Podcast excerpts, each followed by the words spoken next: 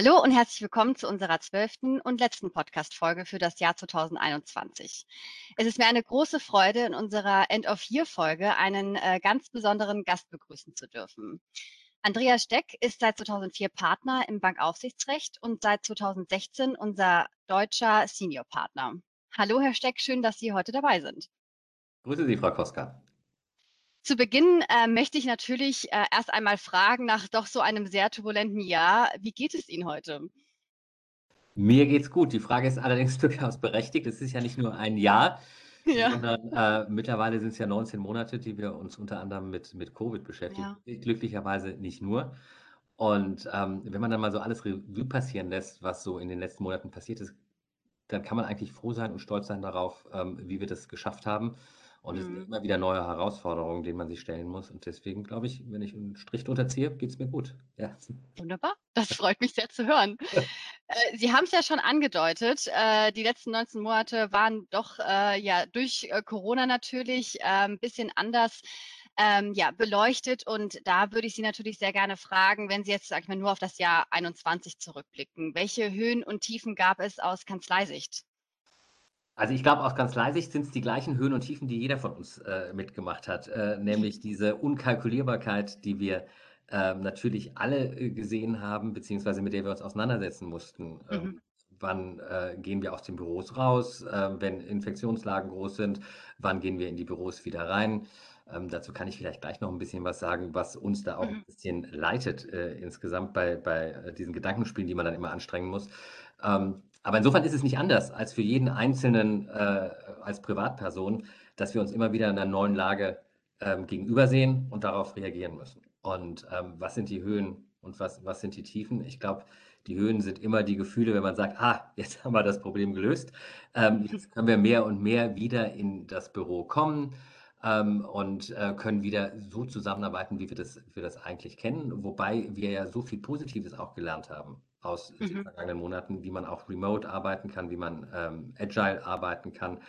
Ähm, dass die Freude dann äh, sich daran ausdrückte, dass man sagt, das, was wir gelernt haben, das nehmen wir mit. Ähm, und auf der anderen Seite ähm, sind wir dann doch wieder, wenn wir brauchen und wenn wir es, wenn wir es möchten und äh, mögen, wieder im Büro und mhm. dann dementsprechend angreifen.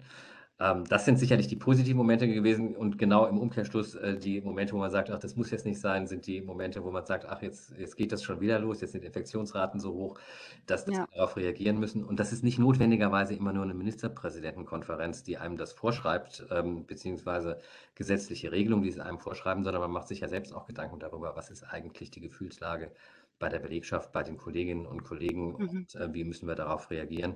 Und natürlich sind das die Momente, die man die man nicht so schön findet. Insgesamt, glaube ich, überwiegt das Positive, ähm, wenn Sie nach den schönen und den negativen mhm. fragen, weil ich glaube, dass wir unglaublich viel gelernt haben. Ähm, wir ja. sind so ein bisschen, weil wir es mussten, aus unserem normalen Duktus rausgegangen. Ähm, wir mussten lernen, und das sehr schnell, remote zu arbeiten. Und ich glaube, viele, auch gerade unter den Älteren, das betrifft jetzt vielleicht auch die Partner, mussten sich schnell mit Technologie auseinandersetzen, was sie normalerweise wahrscheinlich nie gemacht hätten. Und das ging mehr oder weniger über, über ein Wochenende. Ähm, ja. Und äh, das sind die positiven ähm, äh, Erlebnisse gepaart mit dem Gefühl, hm, das Schiff fährt und das Schiff fährt gut und das Schiff fährt gut geradeaus, ähm, auch wenn die See manchmal ein bisschen stürmischer ist. Auch das ist etwas, was einen am Ende freut, weil man ja nie genau weiß, wie es am Ende, wie es am Ende läuft. Ähm, also so ein bisschen ähm, Gefühlsschwankungen und Gefühlsvolatilität wie jeder andere habe ich natürlich genauso gehabt, aber ich glaube unterm Strich ähm, sollten wir das Positive mitnehmen, was wir daraus gewonnen haben und wir können mit dem Ergebnis mehr als zufrieden sein. Absolut, das stimmt. Wenn wir jetzt auch noch mal im Hinblick auf Corona die Märkte und auch äh, die Rechtsgebiete äh, uns anschauen, ähm, was würden Sie sagen, ähm, ja, bekommt äh, ja ein bestimmter Markt oder ein bestimmter, bestimmtes Rechtsgebiet ähm, ja erheblich mehr an Bedeutung oder gewinnt mehr an Bedeutung oder ähm, muss auch gewisse Einbüßungen erleben? Also ich glaube, dass Corona am Ende gar nicht so viel verändern wird. Also an den Mhm. Arbeitsverhältnissen, äh, habe ich gerade schon gesagt, wird sich einiges verändern, hat sich auch schon sehr, sehr viel geändert. Äh, angefangen von der Offenheit eben, die jeder mitbringt, äh, das auch zu akzeptieren beziehungsweise sogar zu befürworten. Ähm, wenn ich die Produktlandschaft, die wir bearbeiten, mir anschaue, dann glaube ich, sind die Effekte nicht so groß. Man hat während Corona natürlich gesehen, äh, bei uns zum Beispiel, wir sind sehr stark im was man neudeutsch Big Ticket M&A nennt.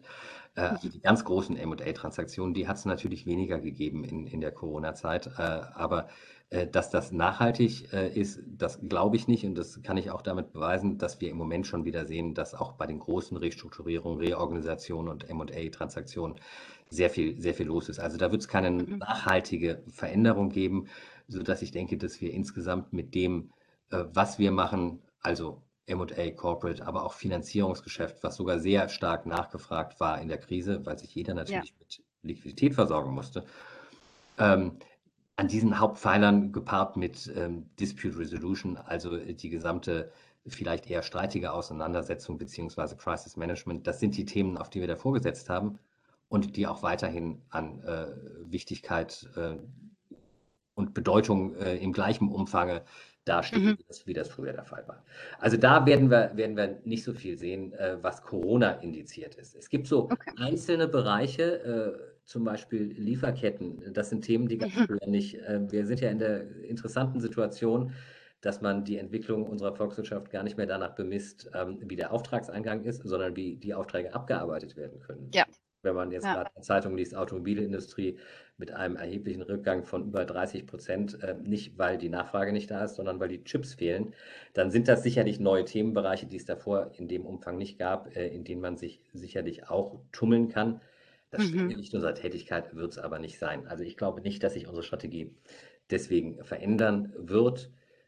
Corona-unabhängig gibt es aber natürlich bestimmte Trends die wir, die wir sehen, schon seit einiger Zeit. Ähm, und da, glaube ich, kommen neue interessante Bereiche dazu, insbesondere der Bereich der Digitalisierung, ja. Ähm, der ähm, für uns eine zunehmende Wichtigkeit hat. Äh, wir haben eine Digital Economy Group schon vor drei Jahren gegründet, mhm. Äh, um uns ganz speziell mit den Themen, äh, die dort auftauchen, auseinanderzusetzen. Und Themen heißt dann Technologie ein bisschen verstehen, worum kümmern sich eigentlich unsere Mandanten, wenn sie über Digitalisierung reden? Ich glaube, was jedem einleuchtend ist, ist sowas wie autonomes Fahren, ähm, wenn wir mal so einen Bereich nehmen. Welche Themen ja. stellen sich da? Aber ähm, ich bin selbst jetzt Bankrechtler, haben Sie auch eingangs gesagt. Für uns ist das Thema Fintech ein, ein, ein Riesenthema. Wir äh, begleiten kleinere Fintechs, aber nicht nur kleinere, die werden langsam größer, dann heißen sie Challenger-Banken ähm, und, äh, und beraten die dann über die Zeit. Und da ist auf der einen Seite dieses klassische Know-how, was wir haben, wichtig, auf der anderen Seite aber auch ähm, das Verständnis dafür, was machen die eigentlich, was passiert auf der technologischen Seite. Ja. Jetzt müssen wir auch ehrlicherweise sagen, auch die Typen sind anders. Also während früher äh, der klassische Mandant von uns der General Counsel einer Rechtsabteilung war, ist es vielleicht heute auch der General Counsel eines kleinen Startups, aber der vielleicht keine Krawatte mehr an äh, und läuft läuft vielleicht äh, noch dynamischer durch die Gegend ähm, und ähm, hat ganz andere Anforderungen vielleicht, als das vor 10, 20 Jahren in unseren klassischen Beratungsfeldern beziehungsweise bei unseren klassischen Mandanten war. Das ist eine Veränderung, Absolut. die wir sehen und die wir, äh, glaube ich, auch in den nächsten Jahren noch in größerem Umfang begleiten werden. Ja. Ja, Sie, Sie haben einen wichtigen Punkt, glaube ich, angesprochen. Allgemein Fintech oder auch Legal Tech ist ja ähm, in, in, seit längerer Zeit in aller Munde. Wird natürlich jetzt auch, glaube ich, durch äh, die ganze Bewegung durch Corona äh, auch gut gepusht, äh, viel Remote-Arbeiten etc. und äh, was alles noch äh, auf, dem, auf dem Markt gibt. Ähm, wie wird denn Legal Tech aus Ihrer Sicht äh, den Beruf ähm, des Juristinnen oder der, der Juristinnen ähm, in einer Großkanzlei in der Zukunft beeinflussen? Also ähm, er, er, wird es beeinflussen, aber nicht in dem Umfange, dass man sagt, das Berufsbild verändert sich vollständig. Mhm. Ich glaube, man kann nicht jede Kanzlei mit der anderen vergleichen. Jede Kanzlei hat so ihr eigenes Geschäftsmodell. Wenn ich mir unser ja. Geschäftsmodell anschaue, dann ähm, basiert es am Ende auf, was der Engländer Trusted Advisor nennt, also auf der, der dann am Ende dann auch durch Personen erbrachten Leistung, ähm, nämlich Beratung in schwierigen Situationen, sei es Transformation im Unternehmen. Das mhm. heißt vielleicht auch eine, eine streitige Situation, die vielleicht existenzbedrohend sein soll. Ähm, natürlich werden wir Legal Tech mehr und mehr, und das machen wir schon heute, zur Abarbeitung dieser Mandate in Anspruch nehmen. Und das müssen wir auch, um effizient zu mhm. sein. Denn wenn wir alles nur mit unserem eigenen Kopf machen äh, und nach Stunden abrechnen, ähm, da gibt es manche kommoditisierte Tätigkeiten, äh, da sind sie einfach nicht mehr effizient und Maschinen können das wesentlich besser als wir.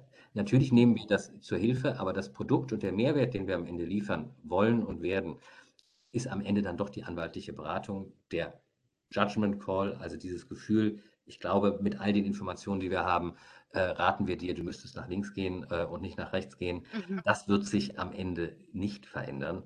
Ja. Und deswegen ist es eine Mischung, die Aufgeschlossenheit in der Abarbeitung der Mandate, sich auf die Möglichkeiten, die Legal Tech heute bietet, ähm, zu kaprizieren und diese zu nutzen.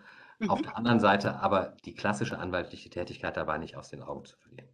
Und das ist das, wie ich es für Linklaters beantworten würde. Andere Kanzleien mögen das anders sehen. Wenn sie mhm. ein Geschäftsmodell haben, das äh, standardisierter ist, ähm, dann werden sie vielleicht sagen, gut, dann werde ich mich noch viel mehr darauf kaprizieren müssen äh, und meine Prozesse äh, äh standardisieren, um eine größere Effizienz äh, zu erreichen, äh, mhm. wenn in dem Geschäftsmodell dann nicht dieser zusätzliche Beratungsmehrwert vielleicht in dem Umfang vorhanden ist, weil es eher austauschbar ist. Ich glaube, für ja. uns ähm, spielt das äh, keine so große Rolle, sondern wir versuchen im Grunde genommen den Prozess für uns damit schlanker, effizienter, für unsere Mandanten dementsprechend auch günstiger zu gestalten. Ähm, wir stehen alle im Wettbewerb zueinander. Wir wissen, unsere Wettbewerber machen das auch. Insofern ähm, müssen, müssen wir es auch machen. Und das wird die Rolle von Legal Tech über die nächsten, äh, über die nächsten Jahre sicherlich sein. Würden Sie dann sagen, dass es irgendwie ähm, ja, Fähigkeiten gibt, die man zusätzlich zu einer klassischen juristischen Ausbildung äh, sich aneignen sollte, jetzt einfach nur für den Legal Tech Bereich gesprochen, oder reicht die klassische Ausbildung aus und dann eine gewisse äh, intrinsische Motivation, sich in dem Bereich vielleicht einfach sich als Expertin oder Expertin niederzulegen, um sich da einzuarbeiten? Wie würden Sie das einschätzen? Wir, wir, freuen uns natürlich über jeden Volljuristen, der gleichzeitig Informatik studiert hat. Aber äh, wir, wissen, dass es davon nicht ganz so viele gibt. Jetzt dauert das Jura-Studium ja. auch relativ lange und das parallel zu bestreiten ist auch, äh, glaube ich, nicht so einfach. Äh, natürlich, das wäre so ein klassischer Fall, wo man sagt, das, das ist ein Sweet Spot im Moment, weil es das kaum gibt.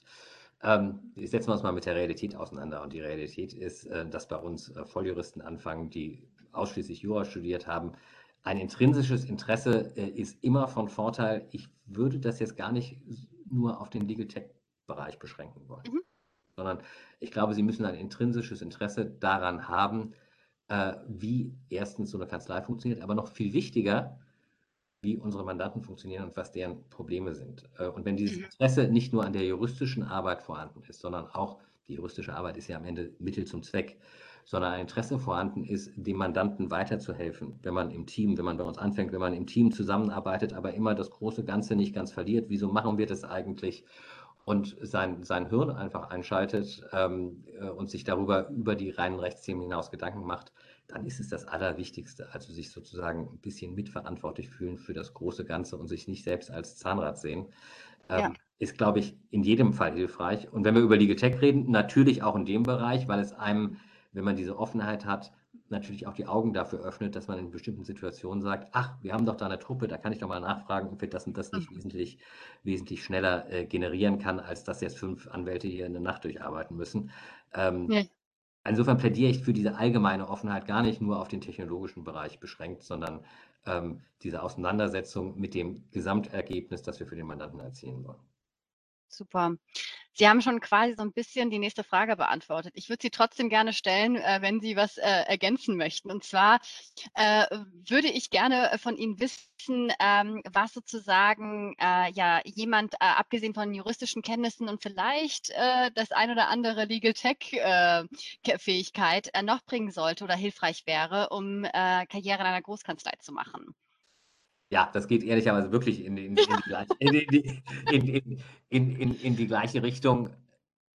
Ich glaube, eins ist gesetzt, ähm, wer bei uns anfängt, ist ein guter Jurist. Davon gehen wir jetzt erstmal aus. Ähm, ja. Und das ist jetzt erstmal nicht das, Entscheidungsmerk äh, das Unterscheidungsmerkmal. Ähm, entscheidend ist, dass man das Gefühl dafür hat, was möchte eigentlich unser Mandant, was ist unternehmerisch oder kommerziell hier gefordert und dementsprechend mitdenkt.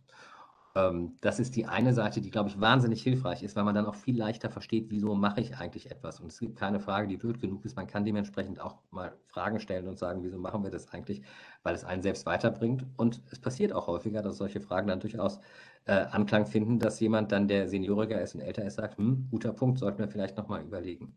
Mhm. Sich für das größere Ganze interessieren ähm, und sich da nicht scheuen und sein Licht nicht unter den Scheffel stellen, ist, glaube ich, ein Riesenvorteil. Jetzt habe ich nur über die Mandatsarbeit gesprochen. Ich glaube, das hilft natürlich auch insgesamt, wenn es um die eigene Karriere geht. dass man nicht das Gefühl hat, ich äh, bin in einem Wagen und der Wagen wird irgendwie gefahren, sondern dass man mhm. das Gefühl hat, ich kann diesen Wagen auch schon so ein bisschen mit selbst fahren und umso älter man wird, fährt man den Wagen ähm, noch mehr selbst und hat vielleicht irgendwann mal kein begleitetes Fahren mehr. Aber ähm, das ist, glaube ich, etwas, was ich auch mitgebe. Erstens ist es der Karriere dienlich und zweitens ist es für die eigene Persönlichkeitsentwicklung einschließlich des dann damit gewachsenen Selbstbewusstseins ähm, wichtig, äh, sich insofern einzubringen und auch das Gefühl zu haben, man kann das auch machen und wir, wir wollen das auch und wir wünschen das auch, ähm, wenn man Themen auch selbst in die Hand nimmt, sei es die eigene Karriere, seien es die Themen unserer Mandanten und so nicht nur auf Zuruf arbeitet. Ähm, das ist, glaube ich, der wichtigste Punkt, wenn man sich mal anschaut, äh, wieso haben manche Leute Karriere gemacht und wieso haben andere nicht Karriere gemacht dass da am Ende auch ein Glücksfaktor äh, dabei ist, da, das, das, das ist völlig klar. Das, das gibt es immer, immer im Leben und in der Karriere. Man kann aber schon relativ viel auch selbst, selbst gestalten. Okay, sehr gut. Wir hatten ja schon zu Beginn ähm, die aktuelle Lage ähm, angesprochen bezüglich äh, Remote Homeoffice. Äh, und da möchte ich jetzt hingehend meine nächste Frage stellen, ähm, weil wir natürlich ja aufgrund der aktuellen Situation hauptsächlich remote beziehungsweise auch vom Homeoffice arbeiten.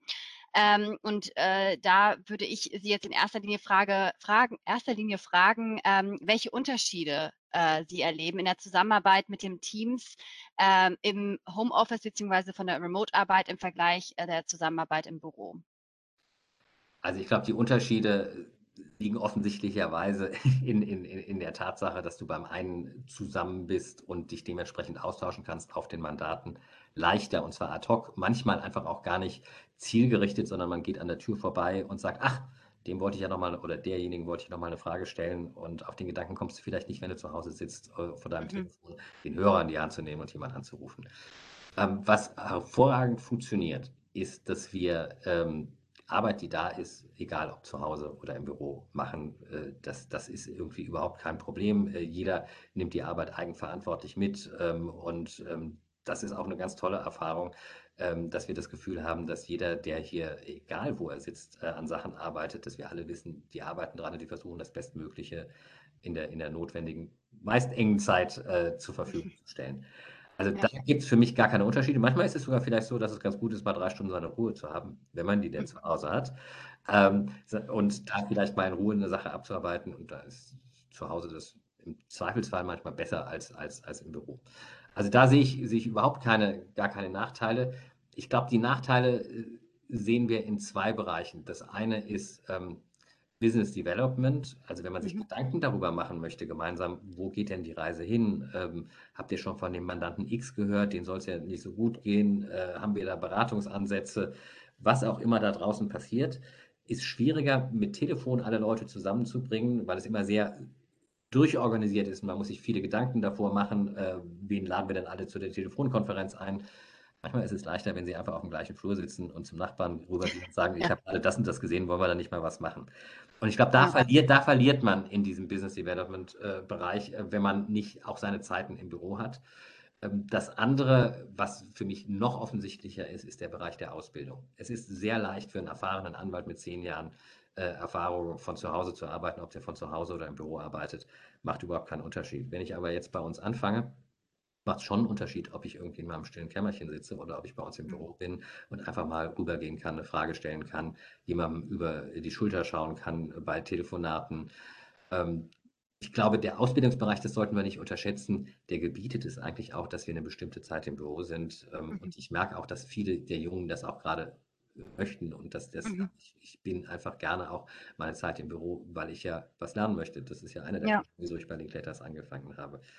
Absolut. Und das führt am Ende dazu, dass wir ähm, wahrscheinlich, ähm, so haben wir es uns ja auch vorgenommen mit unserer Policy, die wir vor einiger Zeit verabschiedet haben, dass wir so eine Mischform haben werden. Wir mhm. werden viel mehr, als das vor Corona denkbar war, ähm, agiles Arbeiten ermöglichen. Ähm, und ähm, jeder hat die Verantwortung, da zu arbeiten, wo es am sinnvollsten für das Mandat ist. Und wenn, wenn man äh, ein Teammeeting im Büro hat in einem Mandat, dann sind wir natürlich alle im Büro. Und ich glaube, ja.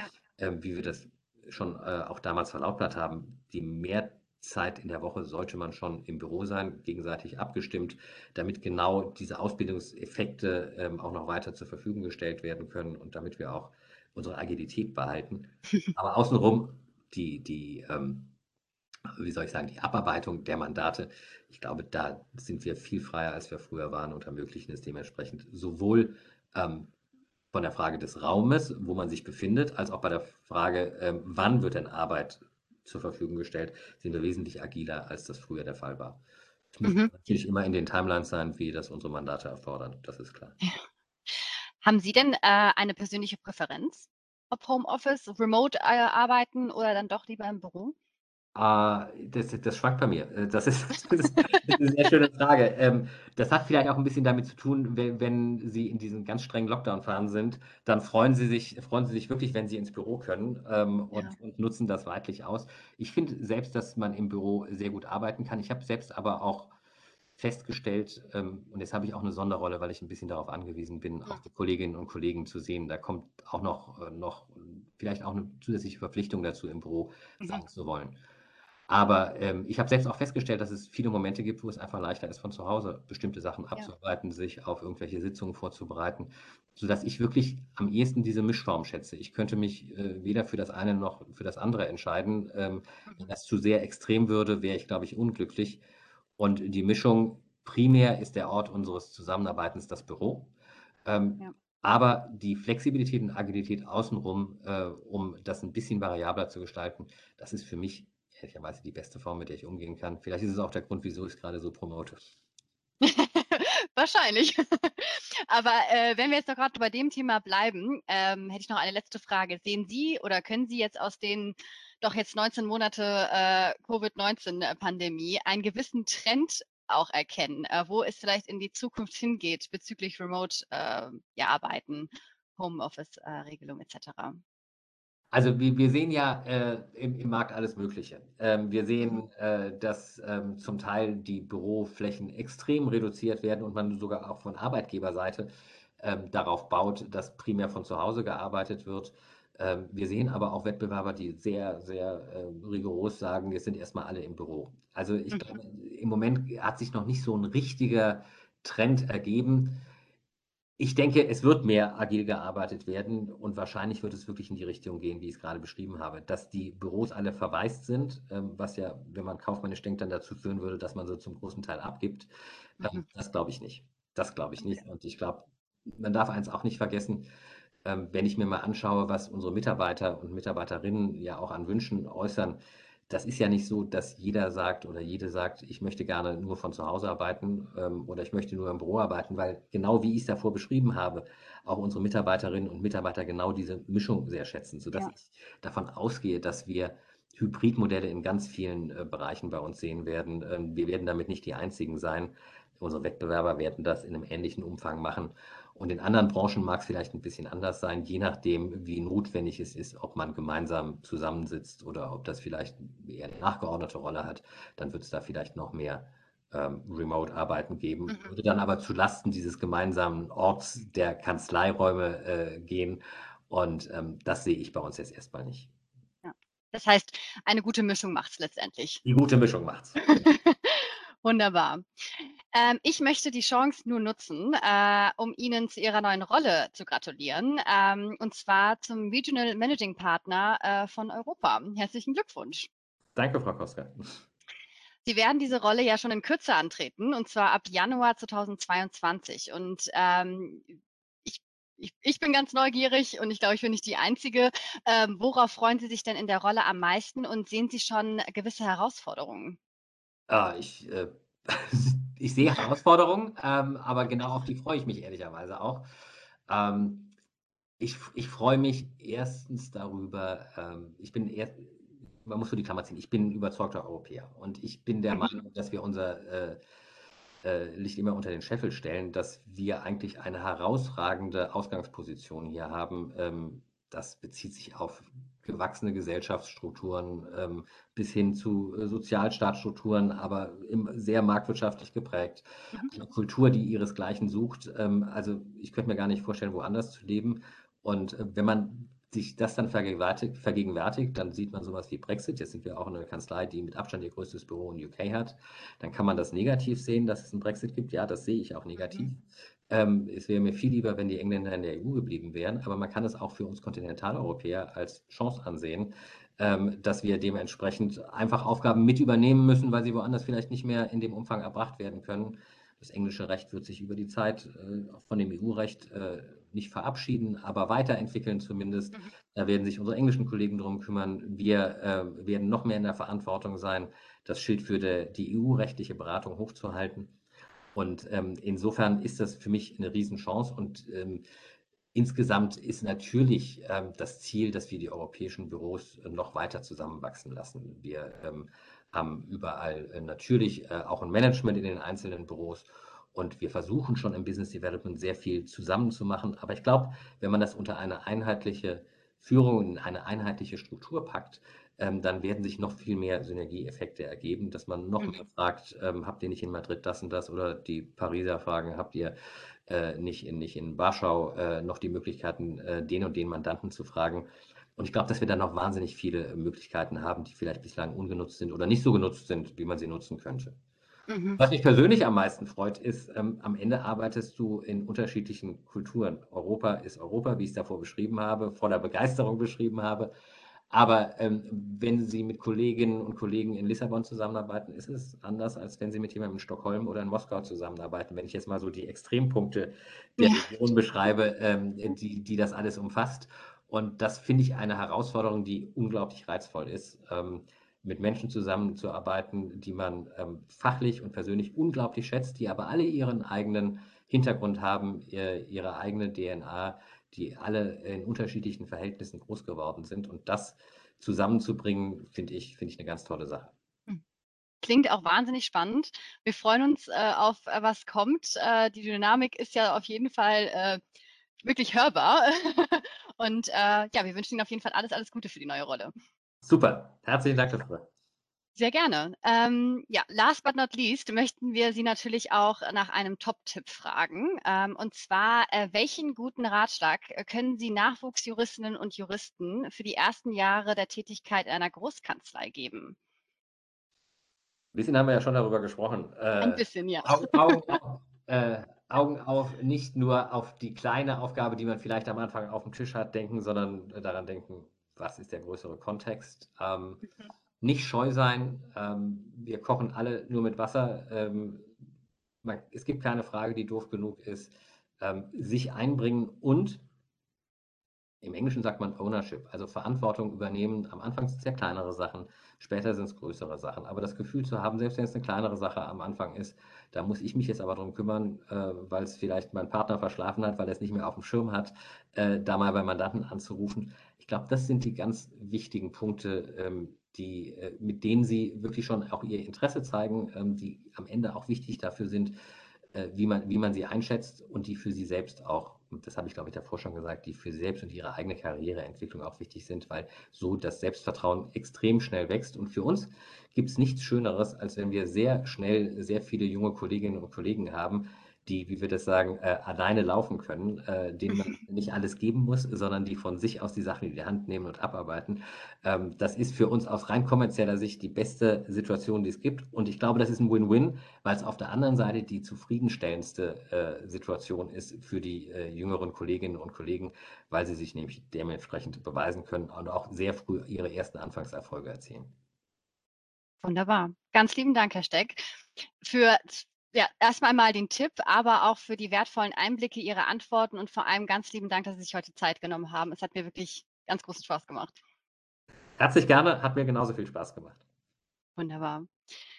Wenn Sie mehr über Linklaters lesen und erfahren möchten, äh, lade ich Sie hiermit herzlich ein, unsere linklaters.de äh, und auch Karriereseite zu besuchen. Gerne können Sie auch direkt auf uns zukommen und eine E-Mail an recruitment.germany@linklaters.com schicken. Schön, dass Sie wieder eingeschaltet haben. Wir wünschen schöne Festtage und ein gutes neues Jahr. Machen Sie es gut und bis zur nächsten Folge. Tschüss.